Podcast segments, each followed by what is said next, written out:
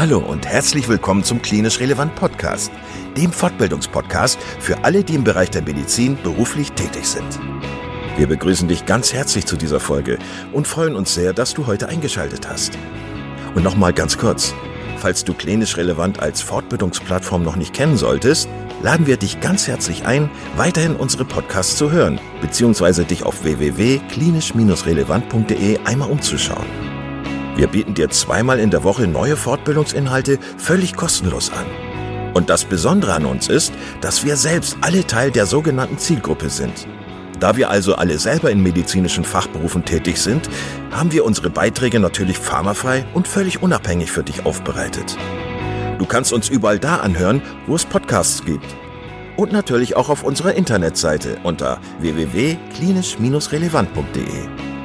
Hier findest du nicht nur tiefergehende Informationen zu unserem Projekt, sondern auch den Zugang zu unserer Online-Fortbildungsakademie, auf der du weitergehende Audio- und Videofortbildungen buchen kannst.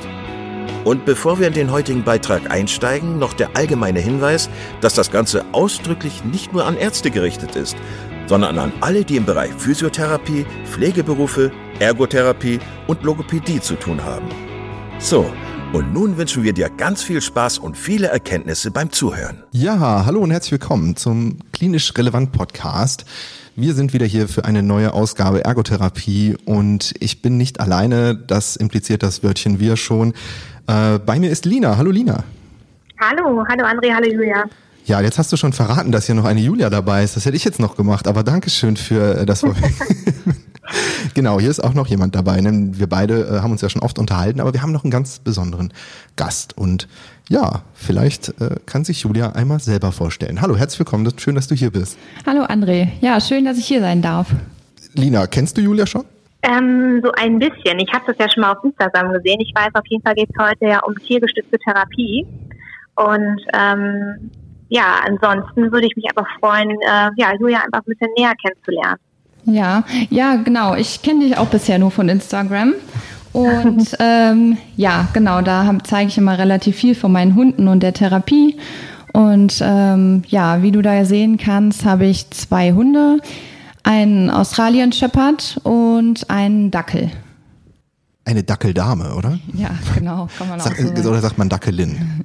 Dackel reicht. Dackel reicht. Ja, äh, genau. Ähm, und ja, Julia arbeitet bei mir äh, in der Praxis mit diesen beiden Hunden. Genau. Und ähm, Lina, hast du denn eine Idee von tiergestützter Therapie oder ist in deinem Alltag irgendwie, hast du da Berührungspunkte mit?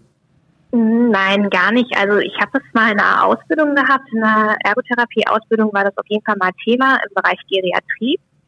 Ähm, aber so habe ich noch keine Berührungspunkte. Also wir haben in der Familie zwei Hunde und ähm, ich kann mir durchaus vorstellen, dass das einen ganz großen Mehrwert hat. Ähm, aber ich würde einfach gerne heute vielleicht mehr darüber erfahren. Also ich habe das ja ab und zu mal bei Instagram gesehen, dass ihr ähm, Bilder in der Praxis von den beiden Hunden reingestellt habt. Habt für uns gerade allein zum Morgen, wenn der Tag startet, dann die beiden da zu sehen, äh, wie sie da hinter dem Tresen sitzen. Das ähm, ja, hat irgendwie gleich mal für eine gute Stimmung gesorgt. Und ähm, ja, meine Frage einfach an dich, Julian, äh, wie wie ist das? Also du nimmst die beiden Hunde mal jeden Tag mit zur Arbeit und ähm, die sind richtig auch Teil deiner Therapie oder wie, wie kann ich mir das vorstellen? Ja, also ähm, zum einen muss ich sagen, mein Dackel, die ist jetzt vier Jahre und ähm, die begleitet mich seitdem sie acht Wochen ist mit hier in die Praxis. Ähm, da ist es halt so, am Anfang äh, sind die Hunde noch nicht komplett ausgebildet, sondern man arbeitet, also man bringt sie erstmal mit in die Arbeit rein. Das heißt, die Hunde gewöhnen sich erstmal hier dran, wie ist es hier, ähm, so viele Menschen, dann sind die Hunde ja auch noch einfach sehr jung. Ähm, und dann versucht man halt erstmal ähm, die Hunde auch äh, nur manchmal mit in die Therapie mit einzubinden, dass man mal sagt, hey, wir spielen mal was mit dem Hund ähm, genau, und wenn der Hund dann acht Monate ist, dann kann man quasi sagen, ich, äh, ich mache jetzt mit dem die Ausbildung. Also ich fange mit dem aktiv die Ausbildung an in verschiedenen Instituten. Und bei mir ist es halt so, dass meine Hunde ähm, immer abwechselnd mitkommen. Also der Australian Shepherd ist jetzt erst ein Jahr alt, den habe ich jetzt halt noch nicht so lange. Und ähm, der kommt aber auch schon seitdem er acht Wochen alt ist hier mit. Und ähm, genau so wechsle ich halt die Hunde immer ab. Ähm, montags kommt der eine mit, dienstags der andere und einen Tag in der Woche auch manchmal beide. Mhm. Ja, spannend. Und ähm, wie kann ich mir das vorstellen? Also bei welchen ähm, Patienten ist es besonders gut? Also bei welchen Diagnosen? Ich kann mir vorstellen, zum Beispiel gerade beim Thema Demenz. Ja, ähm, das ist ganz ähm, schwierig oder auch eine sehr interessante Frage. Ähm, ich finde einfach, es kommt gar nicht so auf die Diagnose an, sondern auf den Menschen, der dahinter steckt. Wenn wir jetzt ähm, die Diagnosen aufsehen würden, die es so gibt, dann könnte ich eigentlich sagen, man kann den Hund für jede Diagnose einsetzen. Ähm, aber wenn ich jetzt einen Menschen habe, der eigentlich gar keine Hunde mag oder eine, eine Allergie hat, dann kann ich den Hund dementsprechend nicht einsetzen ähm, ich werde halt auch oft gefragt, ja, was machst du denn mit dem Hund da? Und so wie du gerade gefragt hast, kann man den dann am besten vielleicht bei Demenz einsetzen. Und ähm, so ist es aber eher nicht, sondern ich schaue eher, was würde ich jetzt mit diesem Demenzpatienten vielleicht machen, also ergotherapeutisch, und wie könnte ich den Hund jetzt in diese Aufgabe integrieren? Mhm, okay. Und ähm, wie ist es dann, also ich kann mir sehr gut vorstellen, dass auf jeden Fall, ähm, ja, dass man durch Hunde einfach auch schneller in Kontakt kommt. Also genau. unabhängig davon, wie du dann vielleicht die Therapie nachher gestaltest, aber dass es mal so ein ganz guter Start ist, glaube ich, auch vielleicht auch mit ähm, ja, Menschen oder auch Kindern, die zum Beispiel besonders schüchtern sind oder auch nicht so ganz auf sich raus können oder einfach ein bisschen warm werden müssen. Ja, genau, ganz genau, ja. Das, äh, da sind wir auch schon bei den positiven Effekten quasi. Ähm, mhm. Ganz genau, Hunde, die ähm, stärken halt schon sofort so oder die unterstützen den Beziehungsaufbau, sage ich es mal so, ähm, weil Hunde sind halt auch einfach wertfreie Wesen, die ähm, auf einen zukommen, äh, mit dem Schwanz wedeln, einen angucken und ähm, wir haben hier auch immer wieder die Situation in der Praxis, ich glaube, das kann der Eckerkunst gut unterstützen, äh, Eckerkunst sag ich schon, andere gut unterstützen. Nö, bleib, bleib mal da. Das gefällt mir. Wir, die sitzen uns in der Praxis eigentlich nicht. Das war jetzt das erste Mal. Gefällt mir, gefällt mir. Wir bleiben dabei. Nein, Spaß. Weil wenn ich mit Patienten darüber rede, sage ich halt der Eckerkunst. Ähm, nee, der andere kann das unterstützen. Äh, manchmal ist es tatsächlich so, wenn wir im Wartezimmer sind und dann auf einmal ein Hund rauskommt, dass seine Patienten ihn gar nicht mehr angucken. Nicht Was? das ist mir noch nie passiert. nicht, weil er nicht gut ist, aber einfach, weil die Hunde in dem Moment... Äh, Besser sind. ja.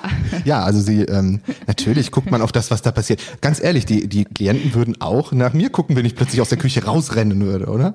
Also nein, Spaß, natürlich äh, hat ein Hund etwas, was, ähm, was einen ganz anders bewegen kann, oder wo man einfach ein ganz anderes, eine ganz andere Beziehung zu aufbaut als äh, zu einem Menschen. Ne? Wir haben dazu auch gleich noch so einige Beispiele vorbereitet, in denen wir das nochmal durchsprechen. Was mich jetzt allerdings nochmal so interessieren würde, wäre, ähm, da wir jetzt Lina hier an, an der Leitung haben, die jetzt netterweise die ganze Gesprächsführung hier äh, von ihrer Arbeitsstelle aus quasi äh, führt ähm, und das einfach mal so zwischen ihren Einheiten, das ist ein Satz, ehrlich gesagt. Ähm, du bist ja hauptsächlich im orthopädisch, handtherapeutischen, prothetischen Bereich unterwegs. Ähm, Julia, jetzt die Frage an dich. Werden Therapiehunde auch in diesem Bereich eingesetzt? Ja, sie werden da eingesetzt, aber ich würde sagen wesentlich seltener als in anderen Bereichen. Ähm, es kommt halt auch immer auf den Fall an. Also vielleicht äh, kann Lina ja mal einen einen aktuellen Patienten oder so kurz beschreiben und ich könnte sagen, was man zum Beispiel mit dem machen könnte? Mm, mir fällt da vielleicht jemand ein ähm, mit einem Karpaltunnelsyndrom und also ein operierter Karpaltunnel, wo jetzt eine Narbe an, am ähm, Handballen ist und diese Narbe ist halt sehr sensibel und äh, derjenige hat ähm, dazu auch noch ganz starke Schmerzen und kann halt kaum ähm, ja, Dinge berühren, also nicht den eigenen Stoff der Jacke vielleicht nicht fühlen oder über die Tischkante passen. Also hat ganz große Probleme im Alltag einfach ähm, mit der Hand in Kontakt mit anderen Gegenständen zu kommen und nutzt durch diese Schmerzempfindlichkeit, durch die hohe Sensibilität halt einfach kaum die Hand. Ja, ja, auf jeden Fall spannend. Ähm, also ich muss sagen, ich, äh, ähm, wenn ich ja Handpatienten habe, ich ähm, setze die Hunde da noch nicht so viel ein, weil ich einfach auch sehr viele andere Patienten habe, wo es wirklich auch super sinnvoll ist. Aber ähm, wenn ich das jetzt so wie bei dir hätte und ich hätte halt äh, überwiegend solche Patienten, dann ähm, würde ich zum Beispiel bei diesem Patienten sagen, ähm, wenn die Narbe gut verheilt ist, also wenn man wirklich sagt, dass, da gibt's keine offenen Stellen mehr, das ist natürlich auch ganz wichtig. Ne? Da sind wir auch noch mal bei Hygiene. Gerade in dem Bereich ist es einfach wichtig, dass das offen, offene Wunden oder so, da sollte der Hund einfach nicht zum Einsatz kommen. Äh, wenn du jetzt aber sagst, die Narbe ist gut verwachsen und das ist okay, dann könnte man zum Beispiel auch damit arbeiten, dass man ähm, Reize setzt, das heißt, den Hund, ähm, den Hund erstmal überhaupt streicheln, ne, mit der betroffenen Stelle, das Fell fühlen, ähm, den Hund vielleicht mal ein Leckerchen nehmen, das heißt, auch da setzen wir wieder Reize durch ähm, das, das Leckerchen nehmen, ne, mit der, mit der Zunge ablecken. Ähm, in der Ausbildung haben wir auch viel gelernt, dass man rein theoretisch auch die betroffenen Stellen, es klingt jetzt so komisch, aber mit Leberwurst einschmieren könnte und der Hund leckt es dann ab. Also wir setzen dadurch zum Beispiel Reize. Ähm, wenn du aber sagst, ähm, der Patient möchte aber auch gerne wieder irgendwie bestimmte Bewegungen können, dann äh, kann man genauso auch schauen, dass man ähm, Bälle, die man zum Beispiel äh, kraftmäßig drücken soll, dass man das erst tut und danach den Ball wirft und der Hund es bringt. Also man baut quasi eine Motivation zusätzlich mit ein. Hm, das wollte ich jetzt auch gerade sagen. Das kam mir auch gerade, das stellt mir nämlich super effektiv und auch spannend vor, weil ähm, das für den Patienten vielleicht auch ein bisschen spannender und motivierender ist, weil er gleich halt sieht, da passiert was, ne? Also je nachdem, wie er dann seine Hand einsetzen genau. kann. Ähm, und ähm, ich glaube, das passiert dann ja auch ganz automatisch, weil man dann ja einfach auch so mit dem Hund beschäftigt ist, also so auf sein Gegenüber, was macht er da eigentlich und wie reagiert er, dass die, die Hände vielleicht auch ganz automatisch ähm, mitmachen. Und das ist ja auch immer so wichtig, dass gerade bei so Schmerzpatienten, dass ja ähm, Fokus Schmerz einfach sehr, sehr präsent ist und äh, dass einfach viele Dinge gar nicht mehr als selbstverständlich gesehen werden. Ne? Und das genau. kann ich mir wirklich gut vorstellen, gerade beim Hund, wenn damit integriert wird, dass das vielleicht einfach auch ja in äh, Hintergrund rückt. Ja, genau. Wie viele Patienten haben wir auch immer, die zum Beispiel die eine Hand überhaupt gar nicht mehr benutzen und dann kommt der Hund um die Ecke und plötzlich benutzen sie beide Hände oder vielleicht sogar nur die eine Hand und da ist es einfach so schnell vergessen, dass sie vielleicht da gerade Schmerzen haben und genau das ist es, dass der Hund ähm, ja einfach äh, das verändert in dem Menschen, dass, dass er alles andere um sich herum vergisst. Genau, ja, das, das stelle ich mir wirklich schön vor. Und ähm, du hattest ja gesagt, dass deine Hunde jetzt noch nicht so alt sind. Du sagst ja, das hängt jetzt davon auch ab, ähm, wann man die Ausbildung macht. Ne? Also wie, wie stelle ich mir das vor? Machst du dann quasi die Ausbildung mit dem Hund? Also kann man sich dann tiergestützte ähm, Hund Trainerin nennen oder wie, wie, wie, wie würde das dann ablaufen? Ähm, ja, also Ausbildung ist auch nochmal ein großes Thema, das liegt mir auch echt am Herzen. Ähm, ich muss sagen, die Ausbildung ist leider noch nicht verpflichtend. Also es könnte jetzt jeder Therapeut oder Arzt äh, sagen, ich nehme jetzt meinen Hund mit zur Arbeit und ich arbeite jetzt damit. Ähm, ich persönlich finde das nicht gut, weil du lernst halt in dieser Ausbildung, die halt in einem Institut stattfindet, also machst das mit deinem Hund zusammen, wie eine Hundeschule quasi, gehst du dahin zu verschiedenen Seminaren und lernst aber auch relativ viel darüber. Also zum einen halt, ähm, was kann ich mit dem Hund hier machen, aber auch ganz viel, ähm, wie kann ich den Hund sehen, also wie, äh, wie ähm, körpersprachlich auch. Also ist mein Hund jetzt gerade wirklich zufrieden damit? Muss ich jetzt gerade aufpassen, dass er nicht irgendwie doch anfängt zu bellen oder also wirklich, du, du lernst halt einfach auch nochmal die, die Sprache der Hunde, nenne ich es jetzt mal, in Verbindung mit deiner Therapie. Und ähm, Dafür war ich halt in einem ähm, in einer Ausbildungsstätte. Da äh, gab es halt verschiedene Wochenenden, wo ich halt zweimal Theorieteile hatte. Da habe ich halt Anatomie des Hundes gelernt und wie gesagt Therapieinhalte und Hundeerziehung, äh, solche Themen halt. Ähm, dann hatte ich zwei Praxisteile, da war der Hund dabei. Und da wurde dann aktiv mit dem Hund gearbeitet, also wirklich auch äh, verschiedene Übungen mit dem Hund, dass der Hund liegen bleiben soll, dann äh, wurde dem Hund quasi mal, wurde auf den zugerannt, der Hund sollte keine Aggression zeigen. Und also so, so, so Sachen finden dann in der Ausbildung halt auch statt. Mhm, okay. So, ich muss mal so ein bisschen auf die Uhrzeit schauen, weil ich genau, weiß ganz ich genau, ja. dass Lina jetzt den nächsten Klienten hat. Ich hoffe, es wird eine spannende Zeit bei dir noch heute. Ja, ich, ich finde es fast ein bisschen schade, dass ich jetzt äh, weitermachen muss. Ich wäre jetzt gerne noch mit dabei gewesen, weil ich finde es ein super spannendes Thema. Ähm, aber ich, ich kann den Podcast ja nochmal äh, zu Ende hören. So Dann sieht's weiß aus. Ich ja noch, äh, genau, was ihr noch so weiter zu berichten habt. Dann wünsche ich noch ganz viel Spaß und ja, ich gehe jetzt mal weiter an meine Behandlung. Dankeschön. Viel Spaß dabei. Ja, das ist ein interessantes ja, Experiment gewesen. Diesmal war die Interviewerin am Telefon. Normalerweise ist es irgendwie auch andersrum. Ähm, aber das äh, hat ja schon viel Informationsgehalt gehabt. Ähm, eine Sache noch, die ich jetzt vielleicht verpasst habe. Ähm, Gibt es ein Mindestalter für den Hund, um mit der Ausbildung zu beginnen? Hattest du das gesagt schon oder habe ich das verpasst? Mindestalter ähm, gibt es in dem Sinne nicht, sondern man, man kann halt selber als Person anfangen, wann man möchte, die Ausbildung zu beginnen, das heißt die Theorieteile. Und der Hund selber ähm, darf halt mit acht Monaten anfangen und mit 18 Monaten darf man dann die Prüfung machen, weil am Ende folgt halt noch eine Prüfung. Das heißt, ähm, da muss man schon diese, diese Sachen muss man schon einhalten, genau. Aber trotzdem ähm, kann man, und ich finde es auch sinnvoll, den Hund von Anfang an mit zur Arbeit nehmen, damit der Hund sich halt auch schon von Anfang an an alles hier gewöhnt.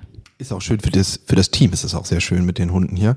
Ähm, ich war jetzt gerade im Krankenhaus und habe mich da mit einer Pflegerin unterhalten und gesagt, dass wir gleich einen Podcast aufnehmen. Und dann sagte sie, ach, meine, meine Freundin, die macht auch ähm, tiergestützte Therapie, aber die war jetzt Erzieherin und ging halt mit dem Hund in die verschiedenen Einrichtungen.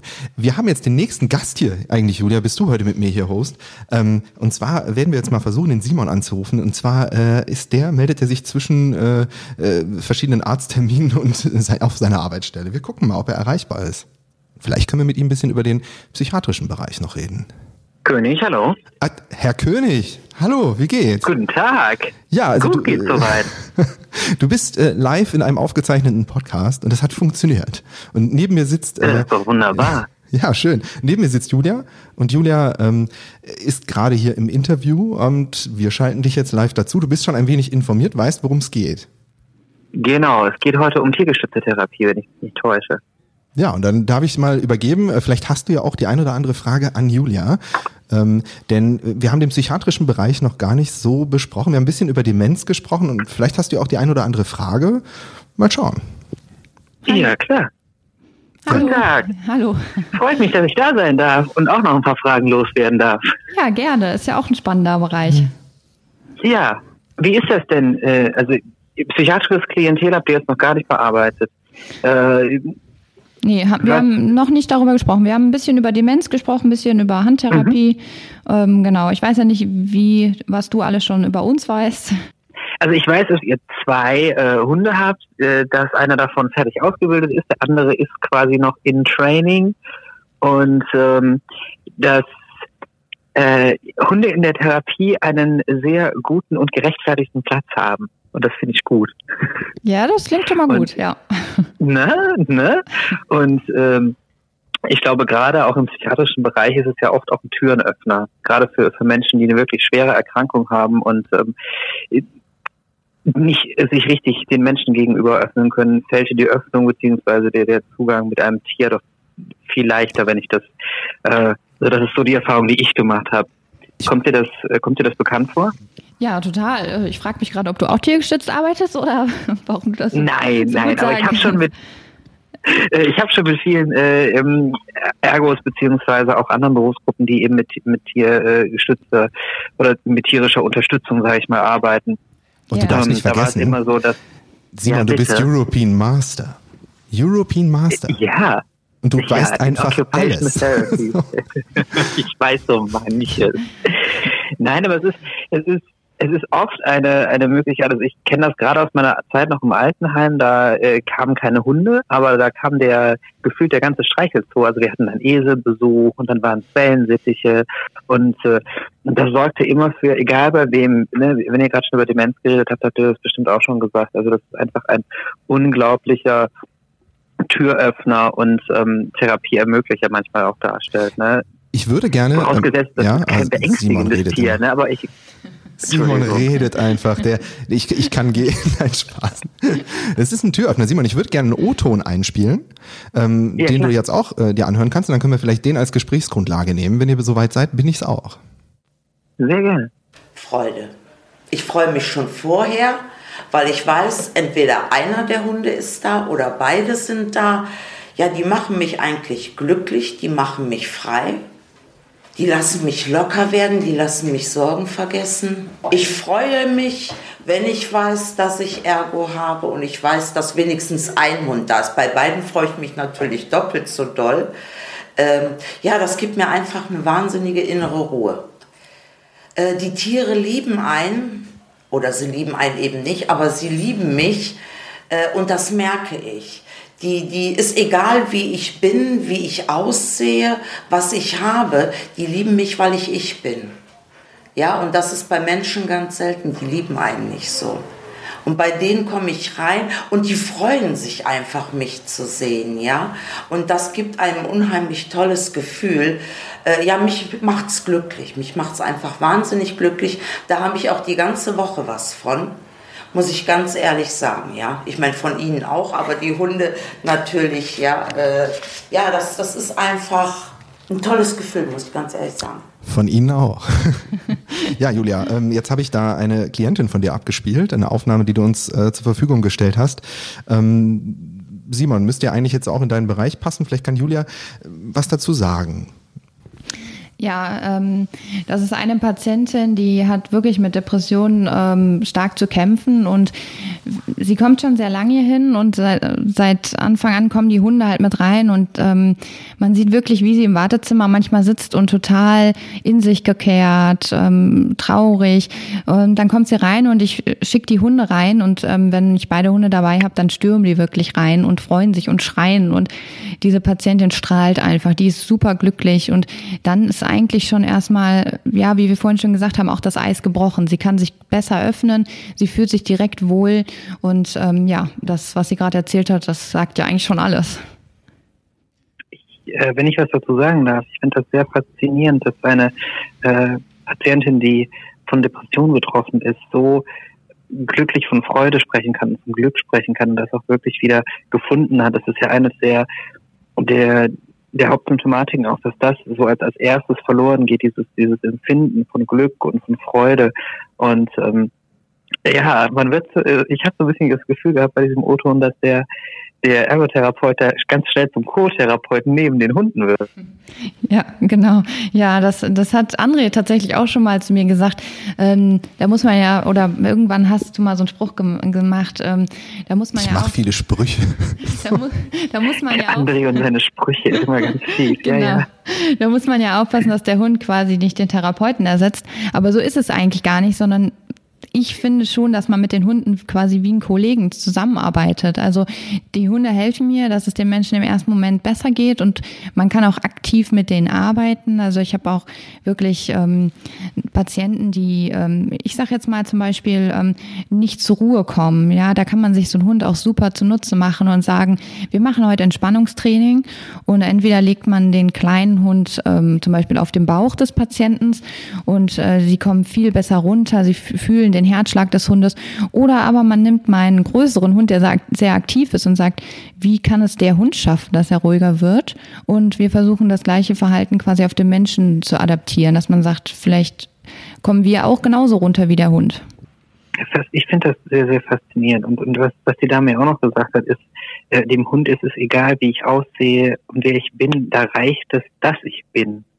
Und ich, ich, ich finde das, ich finde das höchst faszinierend dass Menschen ja auch mit psychiatrischen Erkrankungen oft auch mit Scham und Stigmatisierung zu tun haben. Und ich glaube, das ist so eine der äh, Szenarien und, und, Systeme, in der sie sich, wie sie ja selbst schon gesagt hat, frei fühlen kann, einfach die sein darf, ohne jegliche Anforderung. Ja, Tiere in der Therapie sind großartig, wenn sie gut eingesetzt werden. Genau, richtig, das ist der Punkt, ja. Und das werden ja. Sie hier sicherlich durch Julia. Ähm, es ist natürlich auch so ein, so ein Gefühl. Ne? Also ich glaube halt einfach, ich, ich wäre das gar nicht so, ich, ich weiß gar nicht, ob ich das so könnte, wenn, wenn ein Hund dabei wäre, so in den Hintergrund zu treten und äh, bestimmte andere Mechanismen zu, äh, zu, zu vertreten. Aber ich glaube tatsächlich, dass wenn man dann diese positiven Effekte am Klienten sehen kann, und das war ja in dieser Aufnahme jetzt sehr, sehr deutlich, ähm, dass es dann halt, wenn man das als sinnvoll ansieht, dass das halt einfach dann auch sehr viel Spaß machen kann oder sehr viel Freude einbereiten kann im therapeutischen Alter. Und ich kann dann auch natürlich sehr gut verstehen, warum das auch der Wunsch vieler ist, tiergestützt zu arbeiten. Das höre ich wirklich sehr, sehr häufig auch von, von Praktikanten oder Praktikantinnen, die mir sagen, dass sie auf jeden Fall in Zukunft vorhaben, tiergestützt zu arbeiten oder die uns auch ansprechen, weil wir halt Tiere auf der Homepage haben und der ein oder andere Therapeut hier oder Therapeutin bei mir äh, spricht mich auch immer wieder darauf an, dass sie vielleicht auch in Zukunft mal mit Therapiehunden arbeiten möchte. Also ähm, das hat schon eine Wirkung. Ne? Das ist äh, unbestreitbar. Auch bei mir auf der Palliativstation ne, wollen wir es auch machen, ja. vielleicht bald. Und da gibt es halt dann nochmal die Probleme äh, der Hygiene. Entschuldigung, Simon, äh, wir haben eine kleine Zeitverzögerung. Du kannst natürlich jetzt gern was sagen. Alles gut. Ich meine, sowohl auf den Therapeut als auch auf den Klienten, das wollte ich nur noch kurz einwerfen. Also der Effekt, der sich da einstellt. Ist gut, dass wir sonst die Podcasts immer nebeneinander aufnehmen, dann können wir viel besser sehen, wann wir sprechen. ähm, aber in, in dem Fall ist das gar nicht so einfach über Telefon. Nee, ähm, ich habe mhm. jetzt gerade nochmal ausgeführt, dass bei mir auf der Palliativstation wir eben auch nochmal über die tiergestützte Therapie geredet haben. Wir haben sehr viele Klienten, die auch, ähm, und das fällt ja auch so ein bisschen in deinen Bereich, das ist ja auch so ein psychiatrischer Bereich so gesehen, am Ende des Lebens äh, Menschen, die natürlich mhm. auch verständlicherweise depressive Verstimmung, ähm, mit depressiver Verstimmung im Bett äh, liegen und halt vielleicht sogar einen Hund zu Hause haben, den sie jetzt nicht sehen können, den wir aufgrund von Hygienebestimmungen auch gar nicht ins Krankenhaus holen können. Ähm, wir mhm. im Krankenhaus sind sehr daran interessiert, auch tiergestützt zu arbeiten. Das Gespräch habe ich jetzt wirklich schon seit über einem Jahr und es ist natürlich bekannt, dass wir gerade in Corona-Zeit haben und sehr viel über Hygiene reden müssen und dann natürlich so ein Hund immer noch mal ein bisschen schwierig ist. Ähm, wie sieht es denn aus? Wie ist das denn mit, mit Hygienebestimmungen und äh, gibt es denn da große Hürden jetzt für Praxen, die sich vielleicht auch dafür interessieren oder für sonstige Voraussetzungen, die wir vielleicht noch gar nicht besprochen haben? Das ist ein super wichtiges Thema, ähm, Hygiene. Und genau deshalb finde ich es halt auch so wichtig, dass man sich mit der Thematik richtig auseinandersetzt. Ähm, dazu nochmal einmal, ich habe ja vorhin Sachen gesagt oder wir haben ja auch die Aufnahme gehört. Das klingt ja so, als wird der Hund immer nur mit reingenommen. Ne? Ich arbeite halt auch wirklich aktiv und gezielter mit dem Hund. Und da ist es natürlich auch super wichtig, dass man hygienemäßig äh, zum Beispiel beachtet, dass der Hund alle drei Monate ähm, ein Gesundheitszeugnis vom Tierarzt bekommt. Ähm, das bekommt er aber nur, wenn er dann auch entwurmt ist und ähm, man regelmäßig Zecken- und Flohmittel verabreicht.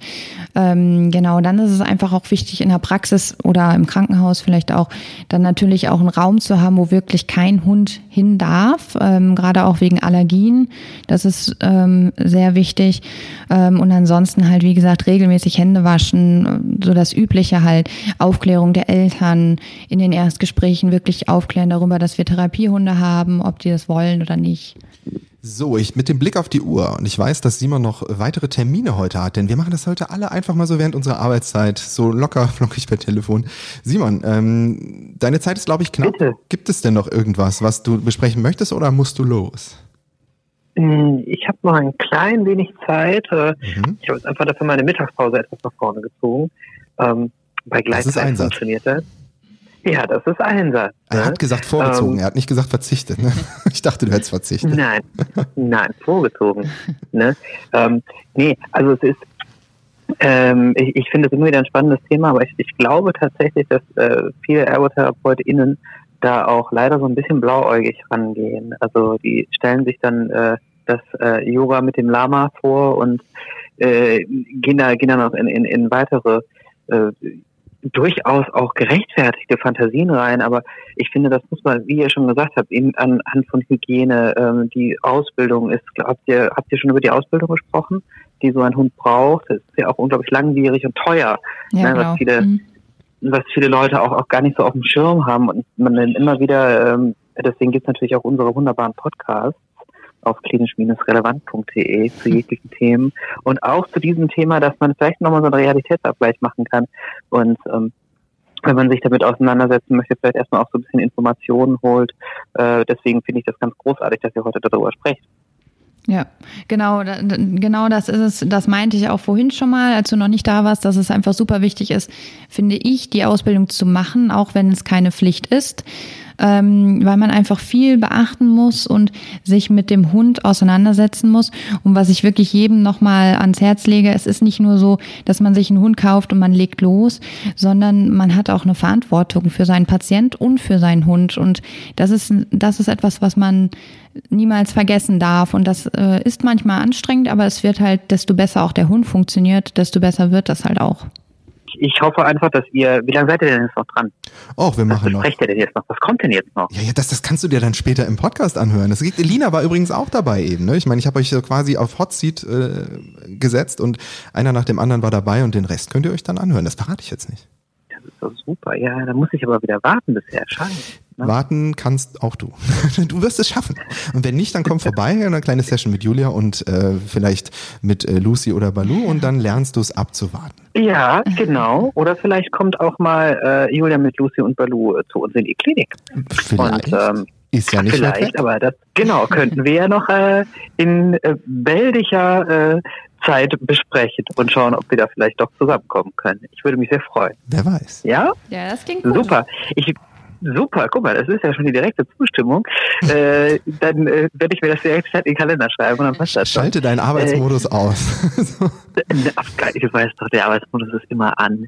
Wir sind immer äh, Ich wünsche euch doch ganz viel Erfolg vor allem und ähm, vor allem dir, Julia, mit Lucy und Balu. Und äh, äh, ja, weiterhin Erfolg bei der äh, Podcasterei. Ne? Und äh, Herr Eckerkunst, wir sehen uns bei der nächsten Folge Eckerkunst und König. Ja, ja. Und ja, ja. Da, da ist Dann, auch, wir haben ja auch schon äh, was vorbereitet. Ne? Ich glaube, dass das tatsächlich nach diesem Podcast erscheinen wird. Äh, da kann man schon mal gespannt oh, sein. Ne? Seid gespannt. Vielleicht haben wir ja schon was aufgenommen. Ne? Vielleicht.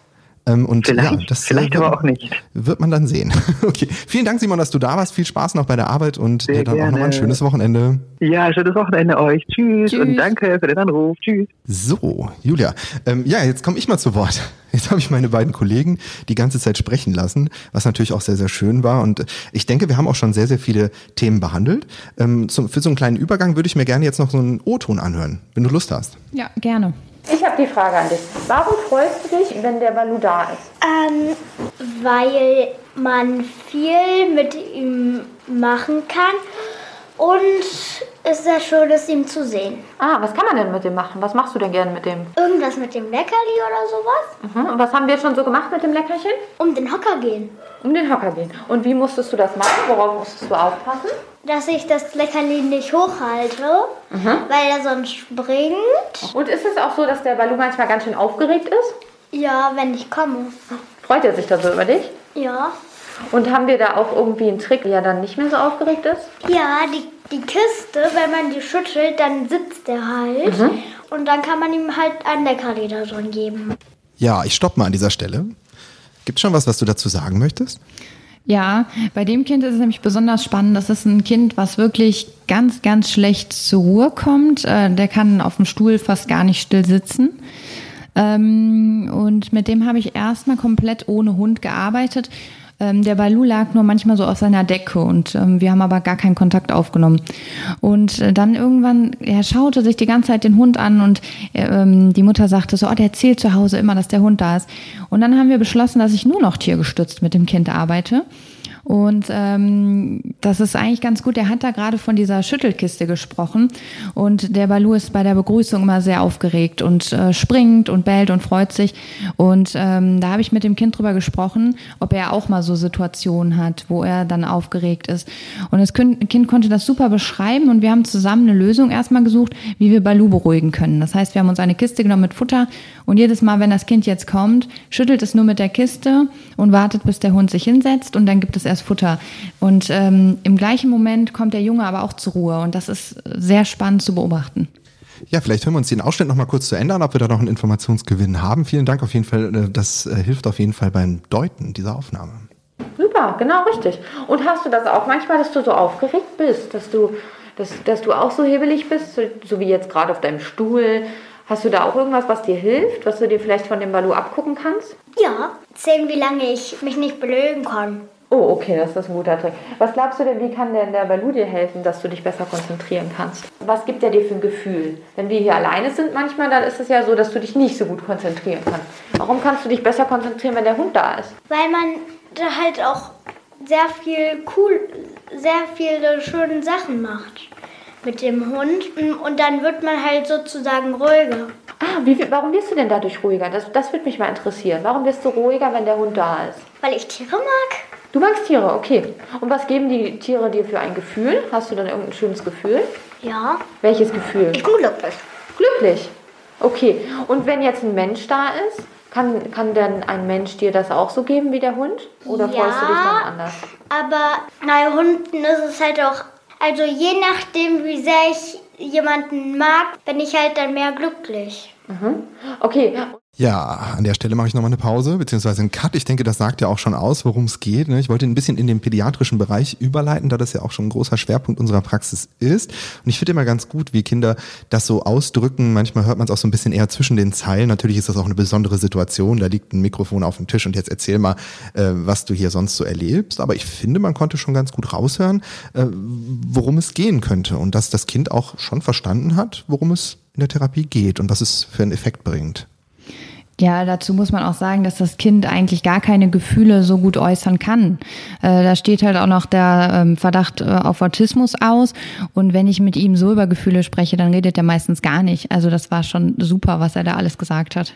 Ja, das glaube ich dir gerne. Ich glaube, für den Ausschnitt ähm, reicht das. Ne? Ähm, gucken wir mal so ein bisschen, ja, wie, wie kann denn so eine Therapieeinheit aussehen? Also wie gestaltet sich denn so eine Therapieeinheit? Wie würdest du sagen, wie baust du das auf? Jetzt bleiben wir vielleicht gerade mal beim pädiatrischen Klientel, ähm, denn dazu haben wir jetzt ja so schön überleiten können. Ja, ähm, ich arbeite tatsächlich auch am meisten mit den Hunden im pädiatrischen Bereich und ähm, mir ist wichtig, dass die Einheiten immer sehr strukturiert aufgebaut sind. Das heißt, es, es ist immer ähm, so, dass am Anfang eine Begrüßung mit dem Hund stattfindet. Das heißt, ähm, man, der, das Kind geht rein, es bekommt ein Leckerchen und entweder ähm, soll der Hund Foto geben oder winken, je nachdem, was das Kind gerade möchte. Dann darf nochmal gestreichelt werden. Ähm, genau, dass das einfach das Startritual ist. Und danach ähm, gehe ich immer über, dass ich sage, das Kind bekommt eine Verantwortung. Das heißt, das Kind soll gucken, hat der Hund gerade alles, was er braucht. Da sind wir auch schon wieder so Selbstversorgung, Handlungsplanungsmäßig. Das heißt, hat der Hund was zu trinken? Die manche Kinder holen dann noch was. Und ähm, dann kommt es halt auf das Kind an. Also wenn wir jetzt sagen, das Kind hat Konzentrationsschwierigkeiten, kann man zum einen sagen, wir machen ein Konzentrationstraining ähm, was, ähm, was, wo ich quasi eine Fortbildung drin gemacht habe, wo es um Konzentrationstraining mit Hund wirklich geht. Also da gibt es Aufgaben mit Hund. Ähm, wenn ich das kurz anreiße, da geht es darum, erstmal seine Gefühle zu äußern. Das heißt, der Hund bringt einen Korb mit verschiedenen Gefühlskarten drin und das Kind muss sagen, wie geht es ihm heute? Was glaubst du, wie geht es dem Hund heute? Also wieder diesen Vergleich ziehen. Dann gibt es verschiedene Aufgaben. Der Hund muss verschiedene Socken bringen und das Kind muss sich die Reihenfolge merken. Sowas zum Beispiel. Ja, das habe ich auch schon öfter mitbekommen. Es ist ja auch so, äh, dass die, dass deine Hunde so einige Tricks äh, beherrschen. Sitz und dann Bell. Bell. Oh, Lucy hat laut gebellt. Und Balu, Anna? Bell. Super, sehr gut. Und Butter. Oh, Lucy, du hast es verpasst. Wo ist es? Nein. Ist nicht schlimm, alles gut. Lucy kriegt meins. Sehr gut gemacht. Schön. Sehr gut gemacht. Ähm, wer jetzt Ohrenschmerzen hat, tut mir leid. Ich hoffe auch, dass wenn jetzt jemand beim Autofahren gehört hat, sich bei den Bällen nicht erschreckt hat. Aber das ist etwas, an das wir uns hier in der Praxis äh, gewöhnen müssen. Das ist das Bellen von Lucy gewesen und danach von Balu hat man auch gehört. Ähm, ja, ähm, es gibt auch so einige Tricks, ne, die die Kinder mit den Hunden dann durchführen können. Ne, Tricks, ich finde das Wort Tricks vielleicht klar sind das Tricks, ne? nicht so schön, aber es gibt natürlich dem Kind auch eine gewisse Art Verantwortung und auch ein Gefühl davon, dass es äh, vielleicht auch Dinge kontrollieren kann. Ich weiß nicht genau, ob das so, also was heißt kontrollieren, das klingt so negativ, aber dass es halt auch ähm, soziale Interaktion erlernen kann ne? und dass es da auch Auswirkungen gibt von, von dem, was man tut und was man sagt ne? und dass der Hund darauf reagiert, ne? was Menschen vielleicht nicht immer tun. Ähm, das äh, finde ich sehr, sehr schön. Ja, genau. Hundetricks sind total besonders. Äh Hundetricks sind total toll für die Therapie. Ähm, ich habe, wie gesagt, auch schon mal gehört, ähm, dass viele Therapeuten äh, den Hunden nicht so viele Tricks wie ich beibringen. Aber das Schöne ist zum Beispiel, wenn mein Hund eine Uhr umstellen kann, ja, die von außen nicht mit einer Scheibe zu ist, sondern man die Zeiger quasi drehen kann, dann ist es besonders schön, kann man mit dem Kind oder auch mit einem Demenzerkrankten üben, die Uhr zu lesen. Der Hund verstellt die Uhr und äh, der Klient liest die Uhr. Solche Sachen und ähm, auch die anderen Tricks. Ähm, ich habe Trickkarten entwickelt, da sind Bilder drauf mit den Hunden um, in der richtigen Reihenfolge und die Kinder sollen sich die Bilder angucken, das passende Handzeichen, was auf der Karte ist und den Namen des Tricks und sollen quasi selber arbeiten, wie kann ich dem Hund jetzt mit dem Hund jetzt diesen Trick machen. Das heißt, da haben wir auch schon wieder ganz viele Komponente drin. Ja, sehr schön und anschaulich. Ja, auf jeden Fall. Ich meine, im Prinzip in der Ergotherapie nutzen wir so viele verschiedene Medien. Ähm, das mit dem Hund ist natürlich auch super aufwendig für dich als Halterin äh, der Tiere, aber so ähm, an, an Sinnhaftigkeit ähm, in manchen Bereichen kaum zu überbieten. Ne? Wenn ich nochmal zu den ähm, sozialen Aspekten zurückkomme, da habe ich noch einen schönen äh, Ton, den ich jetzt gerne nochmal abspielen möchte. Mein Hund ist so süß, der beruhigt mich immer, der, der ist so trösterisch. Aha. Ja. Okay. Trösterisch trösterisch ist, finde ich, ein, das, äh, ein schönes Wort. Deine Hunde sind trösterisch. Ja, genau, das Kind sagt das Richtige. Es ging mir auch oft so, wenn ich dann irgendwie einen schweren Tag habe. Gerade montags finde ich schön, wenn du so ein Foto machst, wie die Hunde in der Praxis sitzen und man montags ja vielleicht jetzt so denkt, ach, Wochenende hätte auch ruhig was länger sein können. Ähm, aber die Hunde begrüßen einen an der Theke quasi. Ich bin dann zwar immer noch nicht da, ähm, äh, aber ich sehe es dann oft, wenn du es bei Instagram postest. Das gibt einem direkt eine gute Laune. Ne? So wie, ähm, und auch wenn man vielleicht eine schlechte Stimmung hat oder traurig ist, kann ich mir schon vorstellen, und das ist, sehe ich ja auch bei meinen Klienten, wenn sie mit ihren Hunden mal zu tun haben, ähm, ist das natürlich ein sehr, sehr schöner Moment, auch gerade bei Klienten, wo der Hund vielleicht verstorben ist irgendwie und sie jetzt halt sich keinen neuen Hund mehr angeschafft haben und diesen Kontakt irgendwie auch vermissen und äh, finde ich das auch sehr, sehr schön. Trösterisch. Aber dazu muss man ja auch nochmal sagen, dass es ja nicht nur für die Klienten so ist, sondern auch für unsere, unser Team hier. Ähm, ich weiß nicht, ob dir das schon aufgefallen ist, aber hier gibt es tatsächlich manche Kollegen, da höre ich dann oft so, ähm, ach, du warst jetzt gerade nicht da und die Hunde, die sind in, in, in der Küche und ähm, ich war da mal eben und habe ein bisschen mit denen gespielt, habe die gestreichelt, so äh, zwischen den Einheiten. Und da habe ich auch oft das Gefühl, dass auch hier dann ähm, manche sagen, auch jetzt zwischen den Einheiten einmal kurz Hund streicheln, das tut mir gerade gut. Ja, auf jeden Fall unbestritten. Ich meine, wir sind ja auch Menschen äh, mit äh, Bedürfnissen und Problemstellungen und äh, Dingen, die uns beschäftigen. Und klar, äh, unsere Klienten fordern uns natürlich auch. Und da gibt's vielleicht mal ein unangenehmes Gespräch. Und wenn man dann in die äh, Küche geht, ne, da wo die Hunde halt häufig dann auch nochmal sind, wenn sie jetzt gerade nicht im Einsatz sind, dann ist das natürlich ein schönes Gefühl, wenn ein so ein Hund wertfrei ähm, entgegentritt. Ich, ich bin gerade in Tonlaune. Lass uns noch einhören. Wenn man die, den mal zum Beispiel auf die Pfote tritt oder irgendwie wehtut oder sowas, dass sie ihm dann äh, am nächst, nächstes Mal, wenn sie einen dann wieder sehen, einen dann wieder mögen. Aha, also verzeihen die euch schnell. Ja, Mhm. Und machen Menschen das auch? manche. Manche. Aber manche nicht so schnell? Ja, Manche Menschen verzeihen einem nämlich nicht so schnell. Und wenn man hier gerade in Konflikten ist, und äh, ich komme gleich darauf zu sprechen, dass du wahrscheinlich nicht in der Therapie äh, auf die Hundepfoten treten lässt, ähm, aber es ist schon so, dass äh, es oft Konflikte gibt, und ich hab, die habe ich ja auch ähm, durchaus öfter hier angesprochen in dem Podcast, sei es mit Privatpatienten, die ihre Rechnungen nicht begleichen wollen oder Ausfallgebühren oder einfach irgendwelchen anderen Regelungen, Termine sind vergessen worden oder jemand ist am Telefon nicht so nett zu einem gewesen. Das ist natürlich dann relativ schnell verflogen.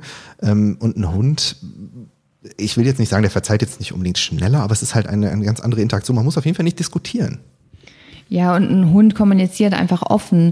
Ähm, klar kann ein Hund jetzt nicht irgendwie sagen, du bist doof, aber ein Hund, ähm, wenn man dem jetzt auf die Pfote treten würde aus Versehen, dann würde er wahrscheinlich schwanzwedelnd einfach wieder zu einem hinkommen und den Kopf auf den Schoß legen und so nach dem Motto, ist schon okay. Und ich glaube, das ist genau das, was das Kind halt meint. Und ähm, da finde ich einfach äh, schön, was Hunde genau mit den Kindern oder mit uns Menschen dann so machen. Julia, ich sehe gerade mal so ein bisschen auch auf, noch erneut auf die Uhr und ich äh, frage mich gerade, ob wir noch ein wichtiges Thema vergessen haben, was du eventuell noch ansprechen wollen würdest. Gleichzeitig gebe ich aber auch die Aufforderung an Hörer, sollten wir hier etwas vergessen haben, was ihr vielleicht noch besprechen möchtet oder wo ihr ähm, noch Informationsbedarf habt, könnt ihr euch sicherlich erstmal an äh, Julia natürlich wenden, die sicherlich gleich auch nochmal ihre Kontaktdaten bei Instagram etc. Äh, sagen wird, aber natürlich auch an uns. Wir leiten das dann sehr, sehr gerne weiter. Julia, gibt's noch was, was wir vergessen haben, was dir noch wichtig wäre? Ja gut, über das Thema könnte man wahrscheinlich stundenlang sprechen. Ähm, ich finde noch mal ganz, ganz wichtig, ähm, dass es eigentlich nicht wichtig ist, welche Hunderasse man nimmt, sondern dass es wichtig ist, was für einen Charakter der Hund hat. Ähm, wenn ich jetzt sage, ich hole jetzt einen Hund vom Züchter, natürlich kann ich dann vorher gucken, beim Züchter schon die ersten Wochen, wie ist der Hund so, aber auch das könnte sich immer wieder verändern. Ähm, das heißt, wenn ich jetzt einen Hund habe und ich merke irgendwann, der passt gar nicht so in die Therapie, dann muss ich für mich selber auch einen Plan B haben. Kann ich den Hund dann trotzdem halten oder nicht? Und ähm, sowas zum Beispiel ist mir einfach auch nochmal wichtig. Ähm, das andere ist hier auch noch die Arbeitszeiten des Hundes. Ähm, was ich auch schon oft gehört habe, ja, mein Hund ist ja dann immer nur mit drin und arbeitet aber nicht mit. Ähm, selbst das finde ich total wichtig. So, wenn man den Hund in eine Einheit einsetzt, dann braucht der Hund meiner Meinung nach danach eine Pause. Da kommt es aber auch wieder drauf an, wie der Hund so ist. Wenn ich sage, ich habe einen Hund, der ist sehr arbeitsfreudig, kann ich den wahrscheinlich danach nochmal einsetzen. Aber es ist einfach wichtig, dass man auch selber ein Gefühl dafür bekommt, wie viel schafft mein Hund. Ja, vielen Dank. Julia, also, äh, siehst du, da haben wir schon einiges vergessen, was nochmal wichtig war. Aber vielleicht noch kurz zu dir. Wie kann man dich im Internet finden und wie kann man sich vielleicht auch an dich richten, wenn man da Fragen hat? Bei Instagram. Ähm, da heißen wir Trickdackel Lucy, ähm, also Trickdackel unterstrich Lucy unterstrich Balu. Und ähm, da haben wir sehr viele Videos auch oft, oft von unserer Therapie oder auch Fotos. Und ähm, ja, wie gesagt, das Thema ist so groß. Ich hätte gerne noch viel mehr erzählt, auch nochmal von den Inhalten der Therapie. Das ist immer ein bisschen schwierig in so kurzer Zeit, aber wenn da Fragen sind, dann gerne da einfach nochmal melden. Ja, ich habe gemerkt durch, äh, durch meine Zeit bei Instagram, dass halt die Aufmerksamkeitsspanne nicht immer so groß ist bei den Menschen. Also dass, dass kurze, äh, knackige Podcasts da immer ganz gut sind. Wir sind jetzt schon bei 45 Minuten, bedeutet, wenn wir da noch eine Folge machen sollen, dann schreibt uns sehr, sehr gerne an. Bei uns findet ihr auf klinisch-relevant.de. Und ähm, ja, Julia, es bleibt mir nur, mich äh, nochmal von dir zu verabschieden. Ich werde jetzt gleich ähm, nochmal einen O-Ton laufen lassen, dann kommt das Outro und wir sind durch. Vielen Dank, dass du bei uns warst, dass du dich den Fragen Fragen von drei Menschen, teilweise mit Telefon und mir gestellt hast und äh, wir ein bisschen anschaulich auch einen Einblick bekommen konnten durch die Töne, äh, was genau in der Therapie stattfindet. Und wenn es eine Fortsetzung gibt, bist du wieder herzlich eingeladen. Ich hoffe, dass du dann auch Lust dazu hast. Ja, sehr gerne. Vielen Dank, dass ich da sein durfte. Kein Problem. Alles Gute und äh, dir noch viel Spaß, denn jetzt geht es auch bei dir wieder zum nächsten Klienten.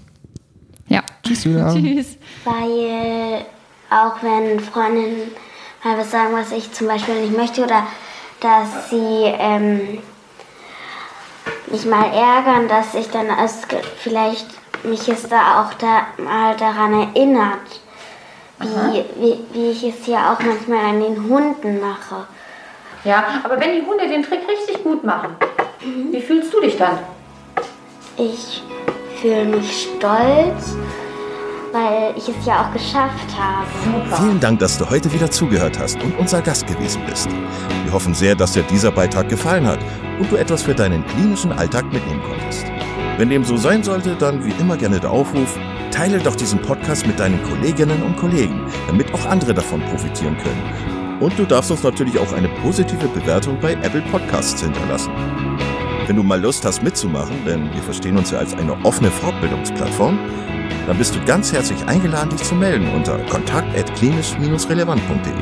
Vielleicht gibt es ja ein Thema, das du ganz spannend findest und wo du dich besonders gut auskennst. Und dann würden wir sehr gerne mit dir sprechen. An dieser Stelle der Hinweis noch auf unsere Social Media Kanäle und unser Newsletter auf www.klinisch-relevant.de. Und es gibt wieder neue Kurse auf unserer Fortbildungsplattform. Das Ganze ist natürlich nicht nur für Ärzte, sondern auch für Physiotherapeuten, für Pflegende, Ergotherapeuten und für Logopäden konzipiert. Beachte auch, dass du einen 5-Euro-Gutschein bekommst, wenn du dich in unsere E-Mail-Liste für Newsletter einträgst. Dann kannst du mit diesem Gutschein in der Fortbildungsakademie einkaufen, denn da gibt es viele spannende Beiträge. Schau dich doch einfach mal dort um. Also, ich wünsche dir jetzt eine gute Zeit und freue mich schon, wenn du beim nächsten Mal wieder einschaltest. Pass auf dich auf, bleib gesund. Bis zum nächsten Mal. Ciao.